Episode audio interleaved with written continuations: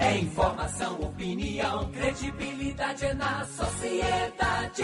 Conexão, sociedade. Agora são 10 horas e 4 minutos. Um ótimo dia para você que está aí ligadinho na Rádio Sociedade, na 102,5 FM, na 740M. Um bom dia especial para você que está nos ouvindo aí dirigindo, ou você também que está nos ouvindo enquanto está fazendo aquele seu almoço, já porque muita gente começa a preparar o almoço agora, às 10 para meio-dia em ponto, já está tudo pronto para poder almoçar no horário certinho. Um ótimo dia para você, um ótimo dia para você também, Calil, que está aqui comigo. Bom dia, queridos, bom dia aos amigos aqui do Conexão Sociedade. Uma ótima semana para todos nós. Que Deus nos acompanhe nessa semana aí que eu espero que seja muito produtiva e cheia de coisas boas. Precisamos, né, de boas notícias. Sempre, sempre, Calil. E eu sempre digo, né, uma nova semana é a oportunidade aí de fazer diferente, né, nos próximos sete dias. Então, vamos começar a semana com o pé direito para que dê tudo certo sempre. E você pode mandar o WhatsApp pra gente. Já tem gente, inclusive, aqui mandando, viu? No 719 9656 1025. Já tem gente dando bom dia. Aqui, ó. Bom dia, meus amores. Que Deus ilumine o trabalho de vocês. Beijos. Quem tá Obrigado. tá mandando um alô pra gente aqui é a Valmira. Um beijo para você, Valmira. Então, vamos começar também lembrando que tem outro número de telefone que quem quiser pode ligar. Qual é, Celson? 7, 1, 3, 4, 8, 6, 3, 2, 0, 1. Rádio Sociedade da Bahia. Pois é, só ligar. A gente já tem Pablo aí, Celson? E a gente vai iniciar aqui a semana com um caso que pode ser considerado muito mais, viu, do que uma boa notícia. Pode ser considerado aqui, ó, um milagre, Calil. Isso porque um servidor público de 53 anos conseguiu vencer a luta contra a Olha que beleza, Covid-19 hein? após passar 24 horas internado, mas o que mais chamou a atenção é que ele sofreu uma parada cardíaca de 8 minutos. Você tem noção que é isso, Calil? 8 minutos sofrendo uma parada cardíaca e conseguiu vencer essa luta. A batalha de Luciano Rodrigues não foi fácil. Ele ficou 17 dias entubado em estado grave no Hospital Universitário de Petrolina, em Pernambuco. Para os médicos, inclusive, que acompanharam a luta do servidor, a recuperação de Luciano foi um marco para a medicina. Vale lembrar que, de acordo com a Secretaria de Saúde do Estado, Pernambuco ultrapassou o número de 50 mil curados, pessoas curadas do novo coronavírus. Uma notícia, entanto, e parabéns aí Excelente. para ele e que felicidade para a família dele poder festejar este momento, né? Com certeza, parabéns aí, viu? E neste ano, o prêmio Shell Educação Científica, voltado para professores dos ensinos fundamental e médio, vai selecionar também projetos voltados para o enfrentamento da pandemia da Covid-19. O prêmio é aberto a professores das redes públicas do Rio de Janeiro e Espírito Santo. E o melhor vai receber como prêmio 8 mil reais em um cartão bônus e uma viagem educativa a Londres, na Inglaterra. As inscrições podem ser feitas pelo site do prêmio até o dia 5 de outubro deste ano. Pois é, e agora deixa eu ver quem está dando bom dia aqui pra gente, para antes de começar, atualizando as principais informações. Bom dia, quem está dando aqui é o Clóvis Miranda dos Santos. Um beijo para você, Clóvis. Um ótimo dia também para você. Quem também está nos dando um bom dia aqui, mandou um áudio, daqui a pouco eu vou ouvir, viu? Maria Reis, um ótimo dia também para você, Maria. Um ótimo dia para Clemilda, que também mandou um áudio. Já já a gente vai ouvir o áudio dela. Enfim, um ótimo dia para todos vocês que estão aí na nossa sintonia. Vamos lá, atualizar as principais notícias do dia. Conexão Sociedade. E olha, o Carnaval de Salvador em 2021 ainda pode acontecer, viu? Isso porque o prefeito Assemineto é, afirmou né, que deve propor aí um adiamento da festa junto aos governos, inclusive do Rio de Janeiro, São Paulo e outras grandes cidades que também realizam a folia. Ele disse que poderia acontecer entre maio e junho, a depender da situação da pandemia, mas lembrando que o governador Rui Costa ele chegou né, a falar que não iria permitir carnaval se ainda não tivesse sido descoberta uma vacina capaz de combater o novo coronavírus. Então fica aí essa, digamos que pode ser uma polêmica, né, Calil? Vai, não vai acontecer? Hoje Já vai ter uma está, coletiva, né? é? Já Hoje. está sendo uma grande polêmica. né? Exatamente. Porque muita gente é contra, Uhum. né? mesmo com vacina.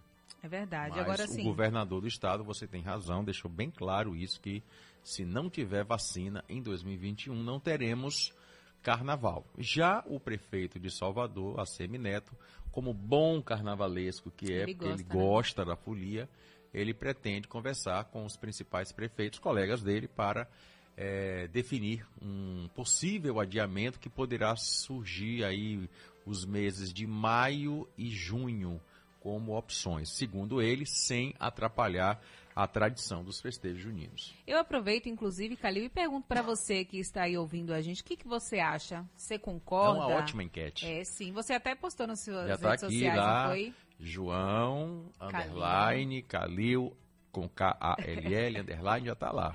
Deixe lá Pois seu é, comentário. aí a gente deixa aí a enquete para você que está nos ouvindo. Responde aqui, manda pelo WhatsApp. Isso. Responde também pelo nosso Facebook ao vivo, quem está acompanhando a transmissão. Você é a favor ou você é contra que o carnaval aconteça, mesmo que adiado para maio? é. É. Você é a favor ou contra que o A carnaval pergunta que seja eu fiz adiado? é, adia ou cancela? É, o que, que você acha? Conta aí pra gente, compartilha a sua opinião. E a gente hoje, inclusive, tem coletiva, né, do prefeito Isso. ACM Neto. Vamos ver se ele vai fazer algum comentário sobre Deve fazer, essa afirmação dele. O tema é polêmico e os jornalistas com certeza vão querer saber É. dessa fala dele. E moradores de Itapuã contam com novas mudanças a partir de hoje. Isso porque o bairro volta para aquela lista de medidas restritivas mais duras. O bairro tem o quarto maior índice de contágio da Covid-19 na capital. Temos em primeiro lugar no ranking negativo da Covid-19 o bairro da Pituba, em segundo Brotas, terceiro Pernambués e Itapuã ocupando a quarta posição. Com as medidas de restrição, vai haver o fechamento do comércio formal e informal não essencial até o dia 19 de julho. Salvador tem hoje 42.432 diagnósticos positivos para a Covid-19 e, infelizmente, 1.581 mortes. A boa notícia é que 21.424 pessoas estão curadas. E a gente percebe uma disputa negativíssima, né, entre Brotas e Pituba, porque tá ali, um Uma- com um- outro. tem uma semana que um passa, daqui É. a pouco o outro passa, né? Nossa. E olha, o crescimento de casos de Covid-19 na Bahia refletem até hoje no estado, viu? O crescimento que a gente falou por causa das festas juninas, né, que Isso. aconteceram de forma irregular. Por conta disso, medidas mais duras foram anunciadas pelo governador em 62 cidades, entre elas Cachoeira, Camamu, Cachoeira, Camamu, Valença, Nova Soure, Irecê, João Dourado, Santo Amaro e Ilhéus. Entre as ações que serão adotadas estão a restrição de circulação de pessoas à noite, a restrição de atividades econômicas e a delimitação do horário de funcionamento dos serviços essenciais. O governador Rui Costa ele chegou a recriminar a atitude de circular né, pelas ruas pessoas que estão com o diagnóstico positivo para a Covid-19. Infelizmente, o que nós estamos percebendo é que pessoas contaminadas não estão respeitando a lei e estão saindo. Eu pedi para aumentar o rigor. Se for o caso, usar a denúncia à delegacia, à polícia e denunciar também ao Ministério Público para providência junto ao juiz local.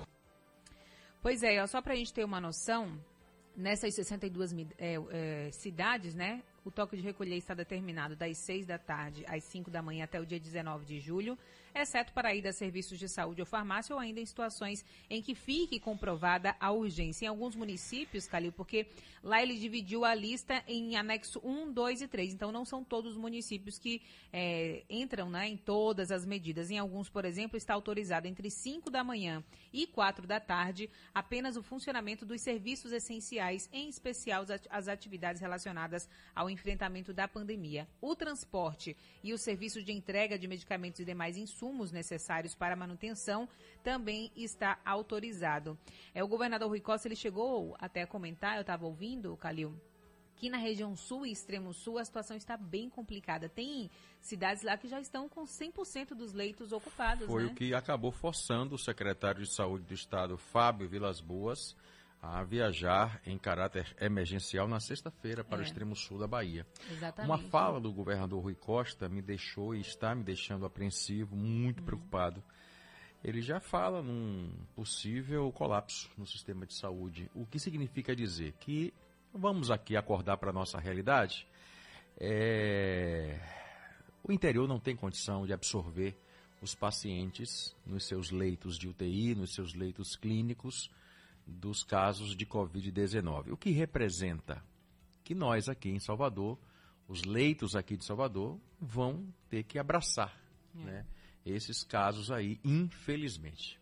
E a gente ficando cada vez mais distante, né? Mais distante da nossa reabertura, reabertura né? Tão esperada a reabertura econômica. E assim, a gente quando para para pensar em reabertura econômica, não fica feliz só por causa, né, da da do, do, como posso dizer do ponto que a gente dá o pontapé inicial né? A gente fica feliz porque a gente percebe que é porque as, o, o, número está diminuindo. Então se o número está diminuindo a gente está ficando cada vez mais distante de colapsos mais distante de ainda é. mais pessoas morrendo é, só na Bahia aqui ó a gente tem 105.763 casos confirmados desde o início da pandemia. 2.483 pessoas já morreram vítimas da covid. E o número que a gente traz que a gente sempre fica alegre quando eu vejo por exemplo 70 53 mil pessoas, 730 já estão curadas da Covid-19, um número que é motivo de comemoração, afinal, é mais da metade né, do número de pessoas que estão com a Covid aí é, ativa, né, digamos assim. E até um exemplo que a gente pode utilizar, e não precisa ir longe, no nosso, na nossa fronteira aqui nós temos o estado de Minas Gerais, né? Sim. E Belo Horizonte, capital mineira, foi uma cidade que resolveu é, adotar as medidas de reabertura econômica e deu no que deu. Exatamente. Né? Colapsou. Está sem medicamento. E, infelizmente, hoje o prefeito lá, que não é meu irmão, mas é parente, o Calil, teve que tomar medidas duríssimas, né? Meio que tarde, mas tomou. Prorrogado até 19 de julho, toque de recolher em municípios da região metropolitana de Salvador, Camaçari, Candeias, Dias Dávila, Lauro de Freitas e Madre de Deus, entre as 18 horas e as 5 horas da manhã. Suspensas até 31 de julho as aulas nas redes pública e privada e as atividades que envolvem também aglomeração de pessoas, como é, eventos religiosos, né, shows, feiras, apresentações circenses, eventos científicos, passeatas, é, aulas em academias de dança, enfim. É, tudo isso continua suspenso até o dia 31 de julho, além também da reabertura e do funcionamento de zoológicos, museus, de teatros, entre outros. Fica proibida a Arena Fonte Nova como campo para os jogos em Salvador. De acordo com o governador, o impedimento se dá por conta da unidade de terapia instalada no hospital de campanha da Arena. Acho que ele vai comemorar muito mais se o jogo for em Pituaçu do que ele comemorará na Fonte Nova, sabendo que eventualmente naquele momento pode ter gente em estado extremamente grave na UTI. Eu acho que tiraria o brilho, inclusive, do espetáculo de futebol. Então, nesse primeiro momento, nós não permitiremos jogos de futebol com funcionamento da UTI. Em outra situação, se a situação se amenizar e nós conseguirmos tirar pelo menos os pacientes de UTI, pode ser que aí em algum outro momento a gente possa ter jogos lá. Mas enquanto tiver UTI funcionando, acho que não é compatível. E olha, desde cedo nas ruas, quem vem chegando agora é ela, Adriana Plans. O seu assunto para hoje, Adriana? Nova via de ligação da Avenida Tamburugi com a Paralela é entregue pela Prefeitura. Os detalhes no Conexão Sociedade. E a ousadia dos bandidos em polícia né? retira câmeras clandestinas que monitoravam circulação de viaturas na Liberdade aqui em Salvador. De acordo com a PM, quatro câmeras foram instaladas para acompanhar a circulação de viaturas e apontam traficantes que atuam no local como autores dessas instalações. A que ponto chegamos? E foi feita né, a reprodução simulada da morte do miliciano Adriano da Nóbrega. O laudo agora da reprodução simulada será anexado aos exames periciais do corpo de Adriano, né, no colete balístico atingido no confronto e também na análise do local de crime, como explicou a Secretaria de Segurança Pública da Bahia.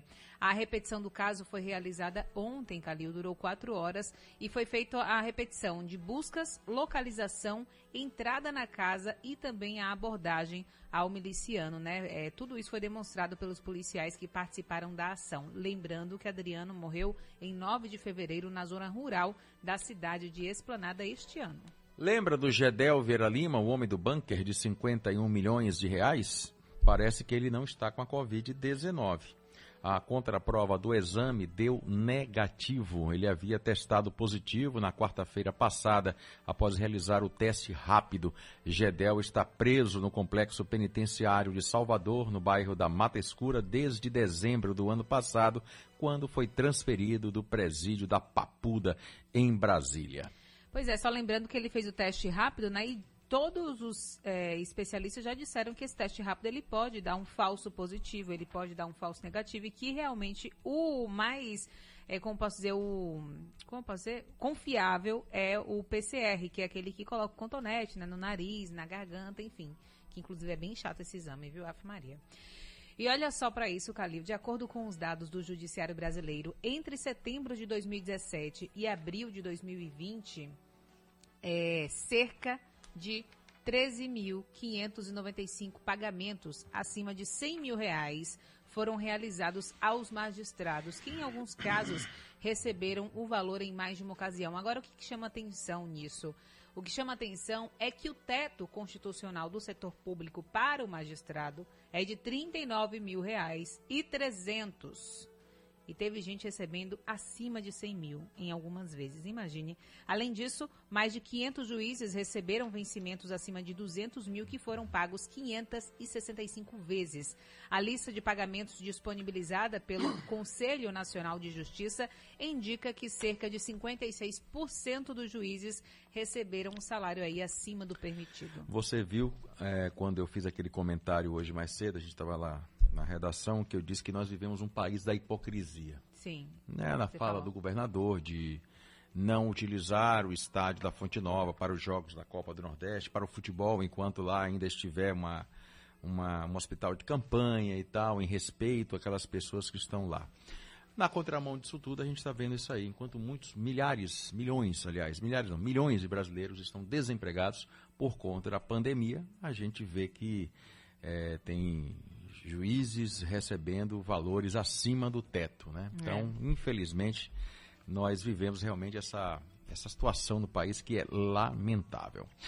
É, recriação do Ministério da Segurança é preparada pelo presidente Jair Bolsonaro. A intenção é obter maior apoio e aproximação de policiais militares na gestão. Isso porque parte da categoria reclama por não ter um representante entre os ministros que defenda os seus interesses, como acontece com outros grupos. Representantes da PM enxergam que a volta do órgão da segurança e um comando ligado à categoria podem ajudar a intensificar o apoio da corporação ao presidente da República. Tem ouvinte deixando Bora. aqui a opinião dele sobre o carnaval. Vamos ouvir? Peraí. Botei, vamos lá. Bom dia. É, com relação ao Carnaval de Salvador, não estou entendendo o, o prefeito Assemineto está se metendo nessa situação, porque até porque o que me parece, para o ano ele não é mais o prefeito de Salvador. Então por que, é que ele tem que estar tá se metendo agora? Se ele não vai ser mais o prefeito. A não ser que o candidato dele ganhe, Bruno Reis, e ele fique por trás administrando. Aí já é mais 500, né? Porque, até porque ele não tem nada que estar tá se metendo nessa situação. Ele não vai ser mais o prefeito. Bom, deixa eu explicar para você. É, quando você prepara uma festa na sua casa, você prepara com antecedência, né? Você tem que contratar, é, fazer levantamento de valores e tal. Vamos lá.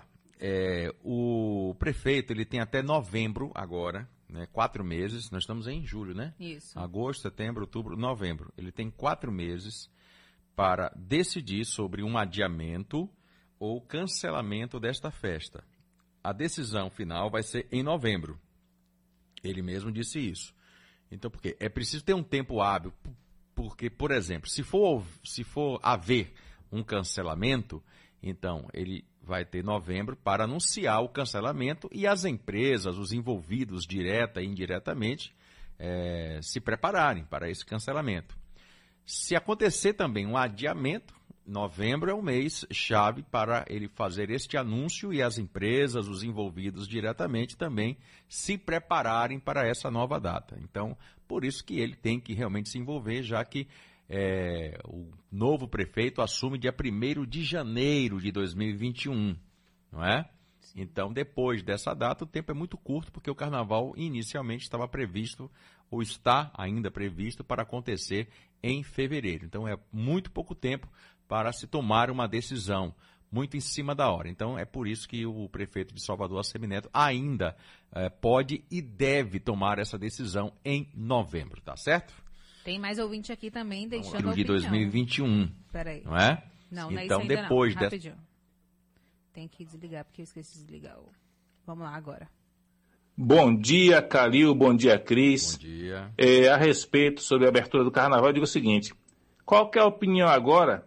É como navegar em águas escuras, às cégulas, sem radar e sem bússola. Newton Noronha, direto do bairro de Cajazeiras. Valeu, Noronha. Um abraço para você aí. Então, vários ouvintes aqui, ó, tem aqui, bom dia, alguém tem dúvida que não terá carnaval em 2021? Com ou sem vacina, as indústrias de bebidas vão logo fazer uma vacina. Quem tá falando isso aqui Rapaz, eu não é o Carlos partir. Improta. é, eu não posso partir desse princípio, porque eu ainda sou da seguinte, é, do seguinte pensamento.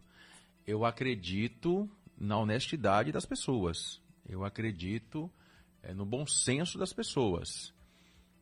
Falando em bom senso, neste momento, a única fala que eu vi que tem bom senso foi a do governador do estado. Sem vacina, não tem carnaval.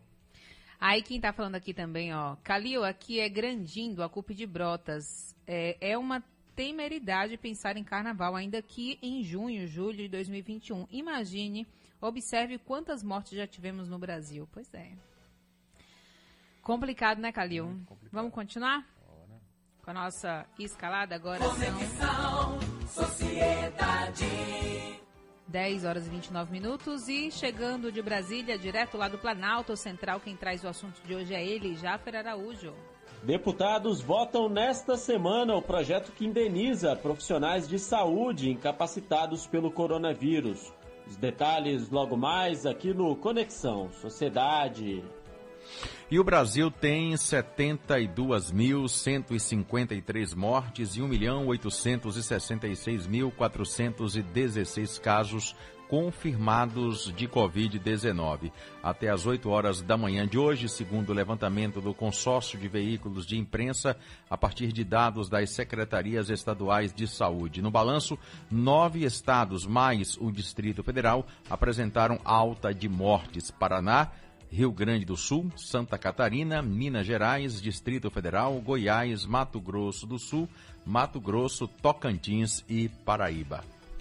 E entre esses 70, essas 72 mil pessoas que morreram, uma delas foi o ex-deputado federal Nelson Meurer. Ele é o primeiro condenado pelo Supremo Tribunal Federal na Operação Lava Jato. Ele morre aos 77 anos. É, a morte dele foi confirmada ontem pela manhã. E ele estava internado, Calil, após testar positivo para Covid-19. Ele passou meio esquecido na Lava Jato, É porque outros nomes mais populares na política na época também eh, tinham sido presos, e mas eu me lembro muito bem do caso desse de- ex-deputado federal que morreu ontem vítima da Covid-19. E um recorde de registros de Covid, segundo a Organização Mundial da Saúde. Em 24 horas foram 230.370 notificações. Os maiores aumentos foram registrados por Estados Unidos, Brasil, Índia e África do Sul, de acordo com o relatório diário da organização. E um comentário ontem do diretor da Organização Mundial da Saúde nos deixa preocupados. Segundo ele, eh, a pandemia está fora de controle em muitos países. E a Flórida, né, nos Estados Unidos, fez parte dessa lista de recorde, viu, da OMS. 15 mil registros em 24 horas. Até então, o maior número de infecções diárias confirmadas por um estado americano era de 12 mil, um recorde de Nova York, segundo o The New York Times. Ao todo, a Flórida tem mais de 269 mil casos desde o início da pandemia e mais de 4.200 mortes no total. E mesmo com números que chamam atenção, tem gente que ainda não se conscientizou. Um baile funk em Bertioga, no litoral de São Paulo, foi motivo de aglomeração e muita gente sem máscara para a proteção. Em nota, a Secretaria de Segurança de Bertioga informou que a GCM, que é a Guarda Civil Municipal, foi acionada por meio do número 153, só que o baile funk já havia sido instalado. A Guarda Civil Municipal orientou o reclamante, então, a ligar para a Polícia Militar, órgão competente para atuar nessas situações. Aqui também nós temos os nossos É. problemas. Ontem eu recebi uma ligação de um amigo meu que na Liberdade estava tendo um festa paredão com aglomeração de mais de 100 pessoas, o que é lamentável. E as pessoas perguntam: quando é que o prefeito vai tomar decisão para a reabertura da economia? Quando a população realmente quiser. Pois é, e olha, também em São Paulo começa hoje né, a reabertura de academias, parques, agências de pesquisa e estúdios de tatuagem. O funcionamento é permitido com algumas restrições. Nas academias, por exemplo, o uso do chuveiro está proibido. É, 70 dos 107 parques municipais podem abrir nos dias de semana, ou seja, fim de semana ainda não está autorizada a reabertura desses parques. As filmagens do setor audiovisual em espaços públicos devem obedecer aí o distanciamento mínimo de dois metros e meio né, entre os integrantes das equipes e os estúdios de tatuagem devem organizar os agendamentos com ao menos 40 minutos de intervalo entre um e outro. São as medidas de combate a coronavírus agora na reabertura do, do comércio. Vai ter muito abre e fecha, viu? É, viu? Vamos aqui combinar que vai ter muito abre e fecha. Bom, do Recôncavo Baiano chega ele, Itajaí Júnior. Seu destaque, Itajaí. Em Santo Antônio de Jesus, por conta da pandemia, o município prorroga os prazos de pagamento do IPTU, TFF e outros tributos. E mais uma feira de carros clandestina é desarticulada é, pela Secretaria Municipal de Desenvolvimento e Urbanismo na Avenida Paralela. Essa é a segunda vez, inclusive, né, Calil, que a SEDUR desarticula a mesma feira. O número de veículos e pessoas aglomeradas nesse domingo não foi é, especificado né, pela Prefeitura, mas na primeira interdição do local, por exemplo, mais de 200 carros foram colocados irregularmente nesta área ali da Avenida Paralela e aproximadamente 300 pessoas estavam aglomeradas nesta feira de carro. Então, assim, a gente vê situação em São Paulo, a gente vê situação em Salvador, são pessoas realmente que estão sem noção do perigo. Só pode.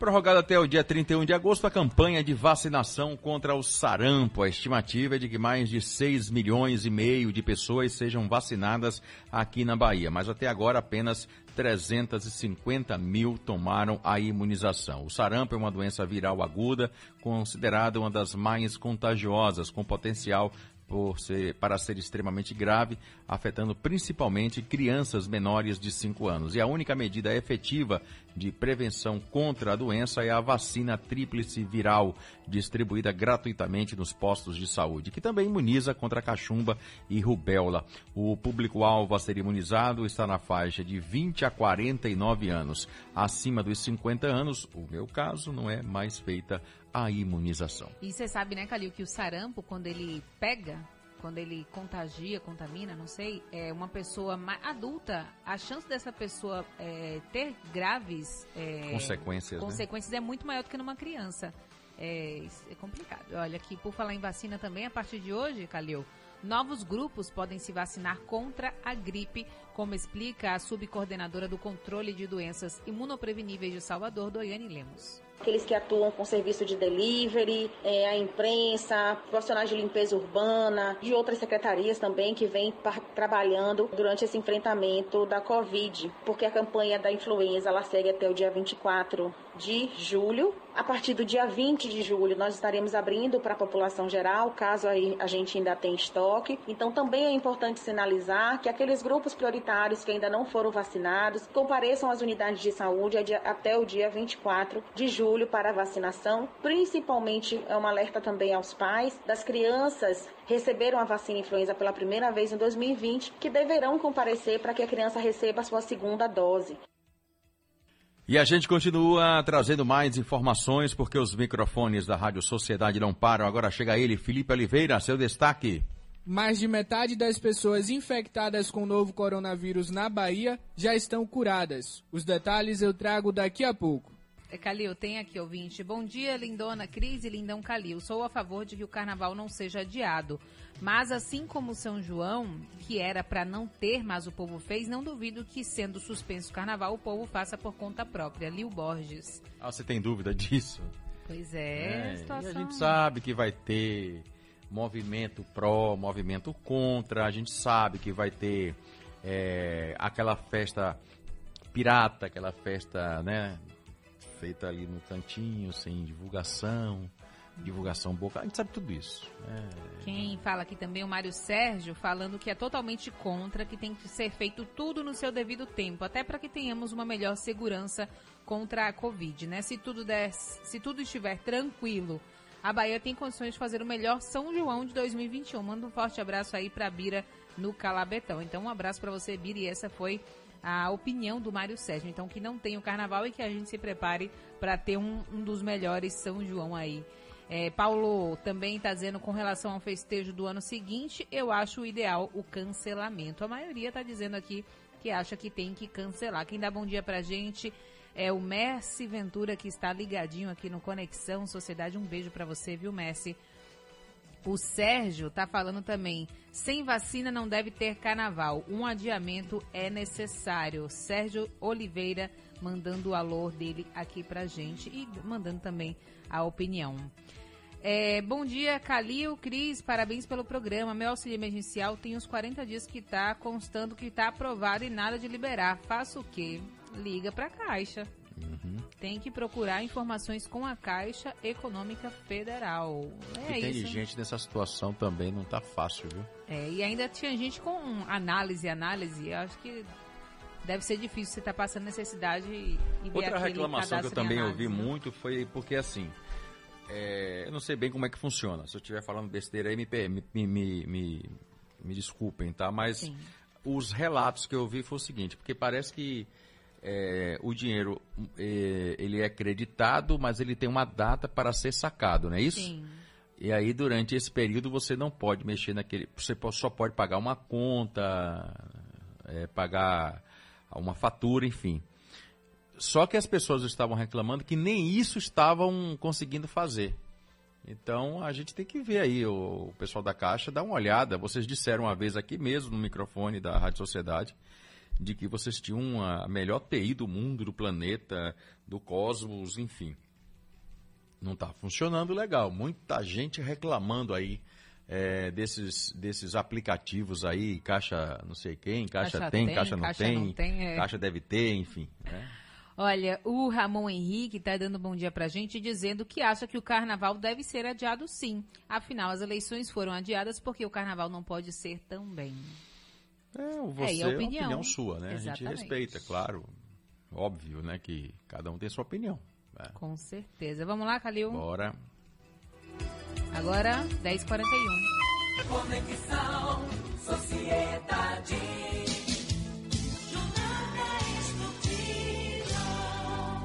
Rádio Sociedade da Bahia te ajuda a matar a saudade do bom futebol. Com a retransmissão de grandes jogos, a Jornada dos Clássicos leva ao ar partidas históricas da seleção brasileira, além de jogos da dupla Bavi. Jornada dos Clássicos todos os domingos, a partir das duas da tarde. Fique em casa, fique na sociedade. Oferecimento: Coronavírus. Isola. A Pitu convoca toda a sua nação pituzeira para se cuidar. Governo do Estado. A Bahia contra o coronavírus. Em meio a tantas mudanças, algo continua igual. A saúde é o seu bem mais valioso. Depois que tudo passar, e claro, vai passar, você fará novos planos, visitará quem você mais ama e aproveitará cada abraço. E para realizar tudo isso, uma vida saudável é essencial, hoje e também no futuro. Por isso, o App Vida vai estar ao seu lado sempre. App Vida faz bem para você. 30342008 Irmãs e irmãos, obrigado por sua dedicação. Vai na fé, vai na paz, estamos em casa numa só voz. Vai pelos seus, vai pelos nossos, vai por todos nós. Todos os profissionais que salvam vidas e cuidam das pessoas. Uma homenagem do governo do estado. Rádio Sociedade da Bahia. Duas sintonias com a mesma programação. Ah, gente, agora faltando 17 para as 11. Conexão Sociedade. E agora tá chegando ele, sempre bem informado, ele, Felipe Oliveira. Bom dia. Felipe? É Cadê ele? Felipe Oliveira. Bom dia, Calil. Bom dia, Cris. Ah, porque tem que ter a vinheta do giro. Vamos lá? Não? Vamos lá, então. Enfim. Vai. Então, né, mais da metade das pessoas infectadas com o novo coronavírus em Salvador já estão curadas. Ao todo, foram registrados 42.432 casos e 21.424 pessoas já estão curadas. Na Bahia, o percentual de recuperados é ainda maior. Dos mais de 105 mil casos confirmados, mais de 70 mil já estão recuperados. Apesar dos números nos darem esperança, é preciso ter cautela, pois mais de 2.400 pessoas já morreram no nosso estado. Então, se puder, fique em casa e se for sair, use máscara. Felipe Oliveira para a Rádio Sociedade da Bahia. Bom, e aqui a gente está vendo aqui, olha, muita gente, muita gente aqui mandando, é, dando opinião. Caju Show. Acho que pela situação sem vacina tem que ser adiado 2022, pois se tiver sem vacina e ter carnaval, a Covid vem mais forte ainda. Mesmo tendo a vacina, nem lá eu chego. O Cláudio Santos cancela sim. Notícias Bahia, acaba de vez. Marinalva, cancela. Simone Almeida Santos, cancela. Cristina Pitanga, cancela. Tem coisas mais importantes para ele se preocupar. E mesmo que tenha vacina, é ridículo esse carnaval em junho, não acha? Que Salvador tem festas demais, não? E muita gente mandando mensagens aqui pra gente. É, e o Maurício diz tem que tem que ser adiado sim. E o Estado tem que tomar providências sérias para não deixar é, acontecer o que aconteceu no São João. É, então tá. Vamos lá, já apertar aí, Leila. Vamos lá então, direto para Brasília? Sociedade em Brasília. E olha, a semana cheia em Brasília, viu quem traz a pauta de votações desta semana no Congresso é ele, Jafer Araújo, nosso correspondente lá na capital federal. Bom dia, Jafer. Bom dia, Cris. Bom dia a todos. Pois é, Cris, a semana em Brasília terá votações importantes. Começando pela Câmara, os deputados analisam nesta terça-feira o projeto que indeniza profissionais de saúde que forem afetados pelo coronavírus. Pelo texto, profissionais de saúde que fiquem incapacitados pelo coronavírus poderão receber 50 mil reais do governo como forma de indenização. Em caso de morte, a quantia será enviada para a família do profissional de saúde. O projeto já passou pela Câmara, foi ao Senado, mas voltou para os deputados após mudanças no texto. Caso seja aprovado como está, vai direto para a sanção presidencial. Outra matéria no radar aí dos deputados, que pode entrar na pauta desta semana, é a votação do Fundeb, o Fundo de Desenvolvimento da Educação Básica. A proposta de emenda à Constituição torna o fundo permanente, já que ele deve acabar no final deste ano. Caso a votação aconteça, será a primeira articulação do novo ministro da Educação, Milton Ribeiro, à frente da pasta. Por isso, ah, por fim, ah, no Senado, o vice-presidente Hamilton Mourão deve prestar esclarecimentos sobre o que tem sido feito para a preservação da Amazônia. Lembrando, ele é o coordenador do Conselho da Amazônia, que administra verbas internacionais que são destinadas para a preservação da floresta. É com você, Cris. Rafael, outro assunto né, aí de Brasília é a reação do Ministério da Defesa ao ministro Gilmar Mendes. É, ele diz que militares é, se associaram ao genocídio por ocuparem o Ministério da Saúde. Como que foi aí a reação dos militares, Jaffer? Pois é, Cris, a resposta dos militares a isso foi através do Ministério da Defesa, viu? Aqui é comandado pelo ministro Fernando Azevedo. Sem citar o nome de Gilmar Mendes, a nota a, do Ministério da Defesa afirma que as Forças Armadas têm atuado diretamente no combate à pandemia do coronavírus para o bem-estar dos brasileiros. O Ministério da Defesa também destacou diversas ações que estão sendo desenvolvidas pelos militares, como barreiras sanitárias e desinfecção de ambientes públicos. A nota foi uma clara resposta a Gilmar Mendes, que, ao criticar a condução do governo federal em relação à pandemia, disse que militares se associaram ao genocídio ao ocuparem o Ministério da Saúde. A gente lembra, desde maio, a pasta é comandada interinamente pelo general Eduardo Pazuello, que era o secretário executivo da pasta. O fato de não citar diretamente Gilmar Mendes nessa nota foi calculado para não gerar mais conflitos entre o governo e o judiciário em um momento aí que a gente, que a gente vê né, um arrefecimento nas relações entre os dois poderes. É com você, Cris. E o que a gente imagina, obrigado, Jaffe, o que a gente imagina é o seguinte, o que a gente espera, né, e que aconteça, mas que a gente está vendo que nos tempos atuais é, isso não vem funcionando e não vem acontecendo, né, de que é, os poderes vivam harmonicamente. Você percebe que é, um vai para o norte, o outro vai para o sul. Vejo muitas vezes que o, o, próprio Supremo Tribunal Federal tem feito coisas ou feito é, coisas muito, muito, muito pesadas, muito, muito teatro às vezes. E não é coisa do ministro isso. O ministro ele tem que estar tá lá para julgar, para avaliar a situação e não está é, sendo utilizado como peça teatral que eu venho percebendo isso já não é de agora, já há muitos anos, infelizmente. E vamos é, com Pablo, seu som? Giro não, Bahia. informações do trânsito. Sociedade no ar. O trânsito em tempo real. Pablo de Moraes, novamente com informações do trânsito. O Calil, o Fernando Carvalho, ele mandou aqui. O perfil dos ouvintes da rádio sempre foi induzir as pessoas para acabar com as festas populares do Brasil, mesmo antes da pandemia. É, fala pra gente qual é a sua opinião, Fernando. A gente gosta de opiniões é, tanto é, a Nós favor não, é, quanto contra. Bem, eu quero só saber você, a opinião dos ouvintes. Fernando, né? Fernando, é. observe que nós aqui, nem eu, nem a Cris, demos a nossa opinião. É. Até para não induzir ninguém a ir pela gente. Vai cada um pela sua cabeça. A gente quer saber o que você Eu tenho pensa. a minha posição, Cris tem a dela, né? Agora, e você? O que, é que você acha? O Nildo acha, o Nildo lá de Retirolândia, por exemplo, acha que deve cancelar o carnaval.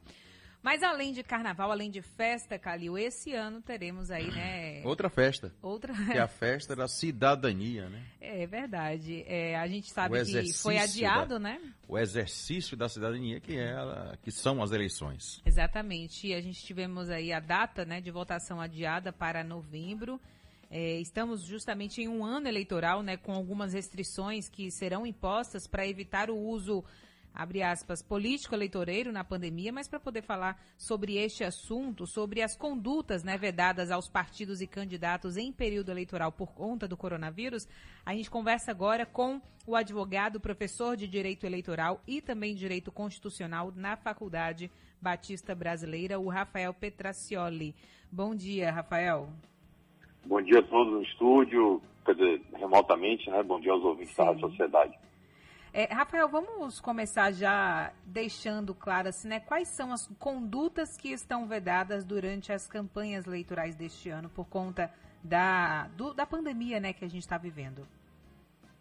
Bom, vamos lá. É, a lei eleitoral, principalmente a lei 9.504, ela, tra ela traz voos extensivos de condutas vedadas para candidatos, partidos e principalmente para os agentes públicos, né? porque não necessariamente todo candidato ele é um agente público, né? mas quem pode usar a máquina, quem pode desviar a finalidade do poder público para beneficiar alguma candidatura, esse sim tem que ser um agente público, tem que ter algum tipo de poder para isso daí. Então a gente tem uma série de condutas que são é, é, proibidas pela legislação é, que vão desde a proibição de realização de concurso público, contratação de pessoal, cessão de bens para partidos e coligações, é, autorizações de utilização de propaganda e benefício de candidatura, é, algumas questões mais técnicas, como transferência de recursos da União para os estados e municípios, ou de estados para municípios, é, proibição de realização de cadeia de rádio e televisão, é, fora do horário eleitoral, obviamente, é, uma série de condutas, e aí ficaria muito é, é, é enfadonte listar todas aqui, mas algumas delas são as que se destacam dentro dos períodos comuns de eleição, né? que são justamente as, os, os abusos de poder. Então, a gente tem algumas condutas que são reiteradamente praticadas por aqueles que possuem é, prerrogativa de função para tanto em benefício de candidatura. Então a gente vai vendo aí doações de bens, é, reformas de imóveis, é, construções, enfim, uma série de desvios de finalidade da administração pública com a finalidade de angariar voto. É, especificamente sobre a pandemia, que eu acho que deveria é, é, ficar claro para os ouvintes aqui da Rádio Sociedade, a gente tem a proibição de realização, no ano da eleição, de programas de doações e direcionamento gratuito de bens. Né? Então, você, a administração pública no ano da eleição, ela não pode fazer doação de bens, ela não pode é, é, fazer nenhum tipo de, de transferência é, é de propriedade, digamos assim, ou de vantagem para o eleitor, justamente para evitar que isso acabe influenciando no voto. Óbvio que a gente tem aí as exceções. A primeira exceção são os programas que já existem, já foram previstos em lei antes do ano eleitoral e têm orçamento. Vamos dar um exemplo muito que todo mundo conhece, que é o Bolsa Família. Né? Se a gente falasse que no ano da eleição ficava, fica proibido qualquer tipo de doação, sem exceções, a gente diria que no ano da eleição o Bolsa Família para, mas a gente sabe que ele não para. E ele não para porque ele é um programa já instituído em lei antes da eleição e com orçamento já pré-determinado. Essa é uma exceção. A outra exceção é justamente o momento que a gente vive hoje. E é aí que reside, talvez, a, a, a grande peculiaridade do momento que a gente vive, porque em períodos de calamidade pública, estado de emergência, é, é permitido que o poder público faça é, é, doações, distribuição gratuita de bens, de benefícios, é, principalmente, é, obviamente, ancorados nessa questão da situação de emergência e de calamidade pública. Doutor Rafael, bom dia.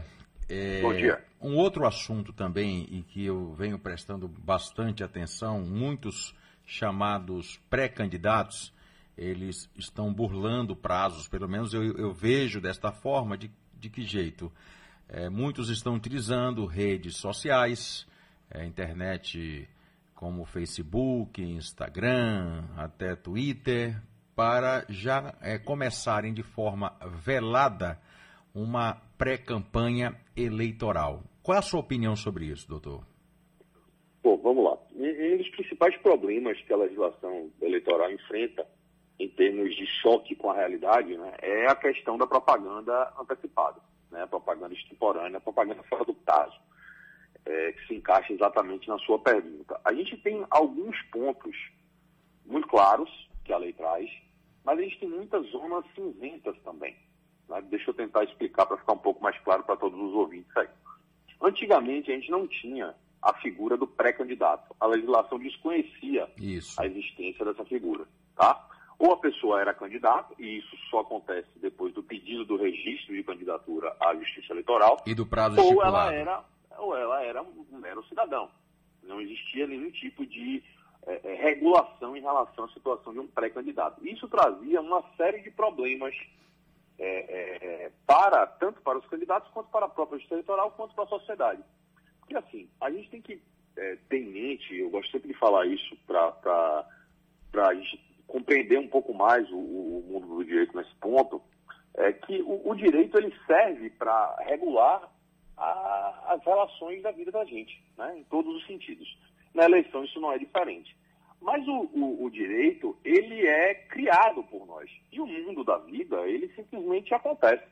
Né? A gente é, é, é tem que entender que a lei, ela normalmente vem depois de que fatos acontecem. Então, é, a gente tem uma, uma, uma, série de condutas sendo praticadas, por exemplo, para para a esfera penal. É só um exemplo. Né? Você tem aí a, uma série de crimes cometidos contra as mulheres e veio, a posteriori, a Lei Maria da Penha para poder endurecer a punição em relação a esse, a esse, tipo de situação. Então, o direito ele sempre vem depois, né? então ele está sempre atrasado em relação à vida. Isso a gente tem que ter em mente, e não vai ser diferente nunca. As coisas dentro do, do, do, do da criação de leis, elas não funcionam na velocidade com que elas acontecem na vida da gente. Então, na propaganda é muito isso daí. A propaganda eleitoral, ela está regulada, mas ela tem uma, uma impossibilidade de você conseguir cobrir todos os fatos da vida. Então, quando a lei trouxe a ideia do pré-candidato, foi para poder se adequar à realidade. Porque o que acontecia? Se alguém era um pré-candidato, né, que todo mundo sabe, vamos, vamos aqui é, imaginar a situação é, de um pré-candidato aqui em Salvador. É, Bruno Reis, que é pré-candidata perfeito, ou é, Denise, que é pré-candidata perfeita, ou Olivia Santana, enfim, qualquer pré-candidato desses aí que já se colocaram para a Prefeitura de Salvador. Antigamente, se eles fossem questionados, olha, vem cá, você é pré-candidato?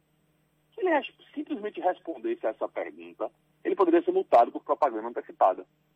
Agora, é, fato, todo mundo sabe quem são esses pré-candidatos, a cidade inteira já tem conhecimento disso. Então, ficava parecendo um jogo meio hipócrita da gente fingir que não sabia e a lei lá aplicar uma multa.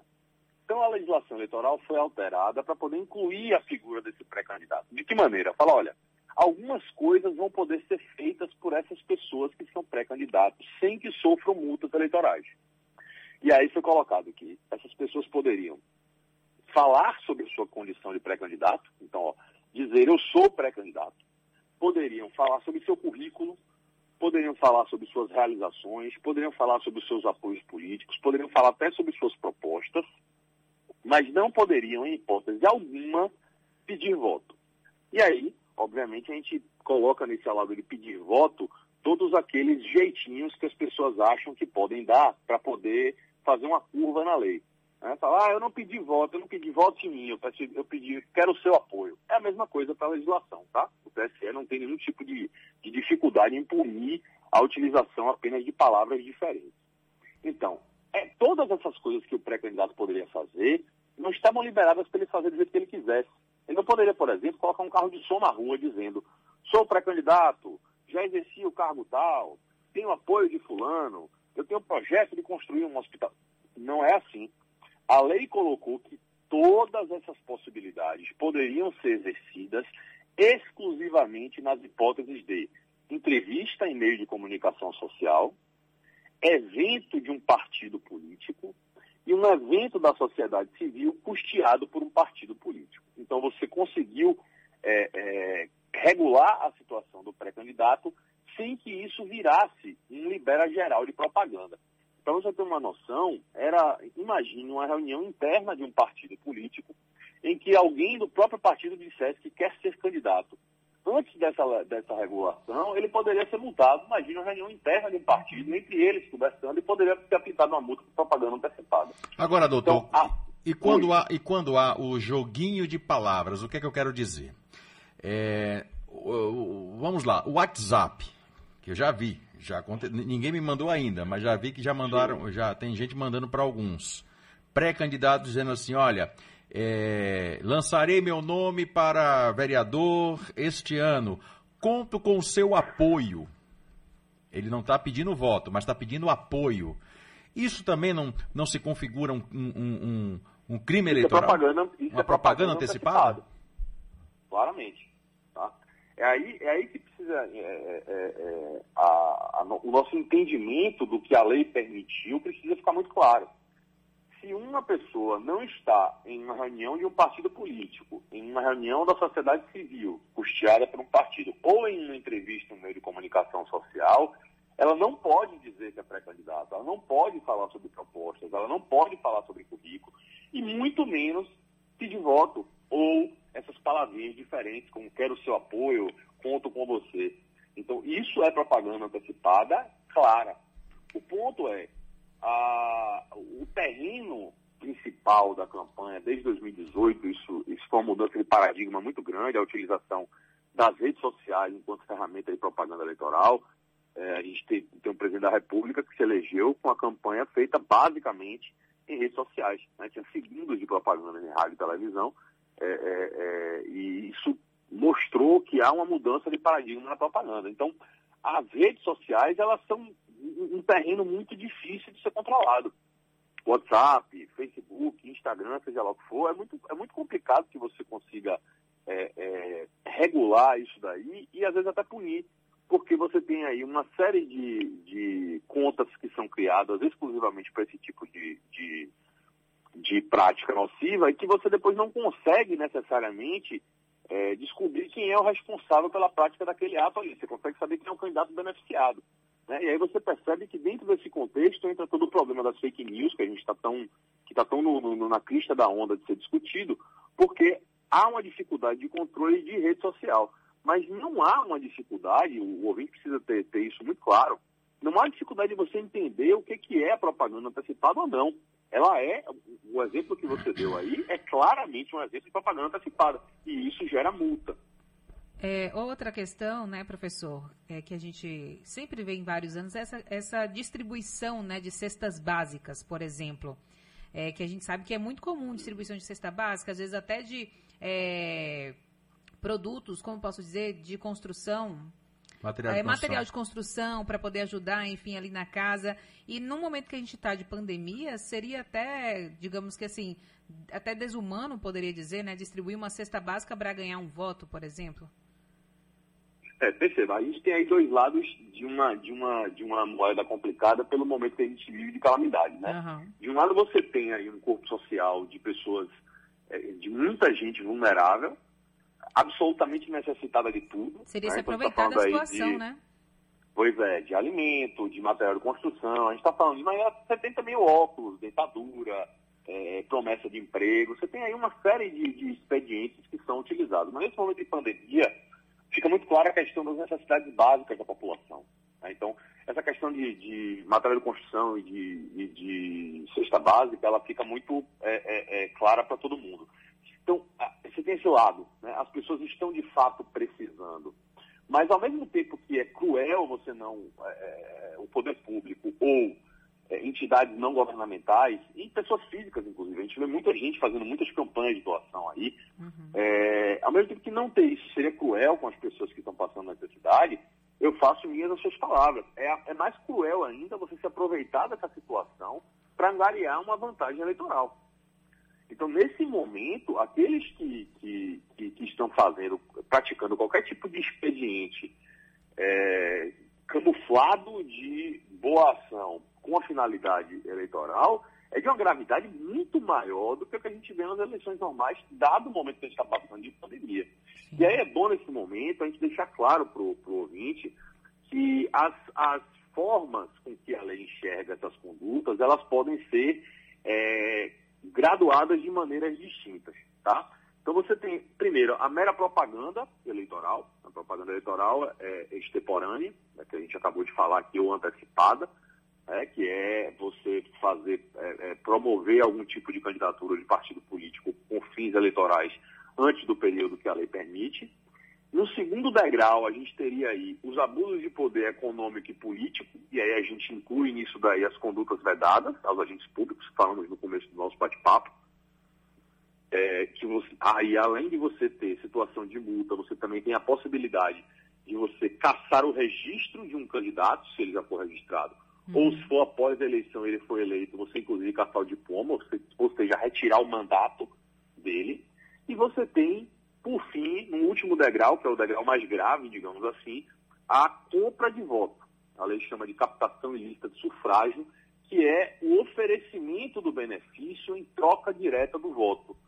Perceba que há uma, há um- uma diferença entre você chegar numa comunidade simplesmente distribuindo bens sem vincular aquilo ao voto necessariamente, mas usando a imagem de alguma candidatura, tá? Isso é uma coisa. Uma outra coisa é quando há a clara intenção da vinculação do voto. Aí a gente já entra nesse segundo ponto, que é o que a gente chama de compra de voto, que pode levar também, além da multa, da perda de registro ou do diploma do candidato beneficiado, também é crime, de acordo com o artigo 299 do Código Eleitoral. Então, além de ser uma conduta não criminal que pode levar à perda do mandato de alguém que se elegeu, também pode levar à punição criminal. Tá ok, então, muitíssimo obrigada Obrigado, aqui pela doutor. participação. A gente conversou com ele, que é advogado, professor de Direito Eleitoral e Direito Constitucional na Faculdade Baiana, ou perdão, Batista Brasileira, Rafael Petracioli. Muitíssimo obrigada aqui pela participação, viu? Bom dia.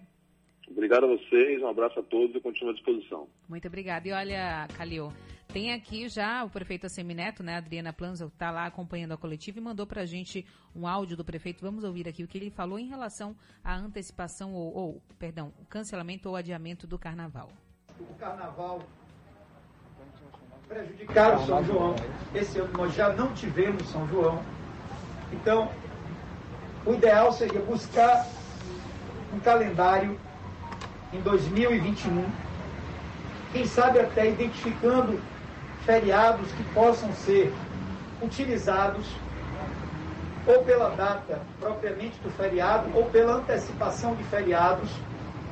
E aí a gente tem a condição de organizar um calendário para o carnaval, talvez no final de maio, talvez no início de junho. E eu disse ontem, quero repetir, caso isso aconteça, eu vou defender que os prefeitos das principais cidades que sediam o carnaval no Brasil tentem organizar um calendário comum.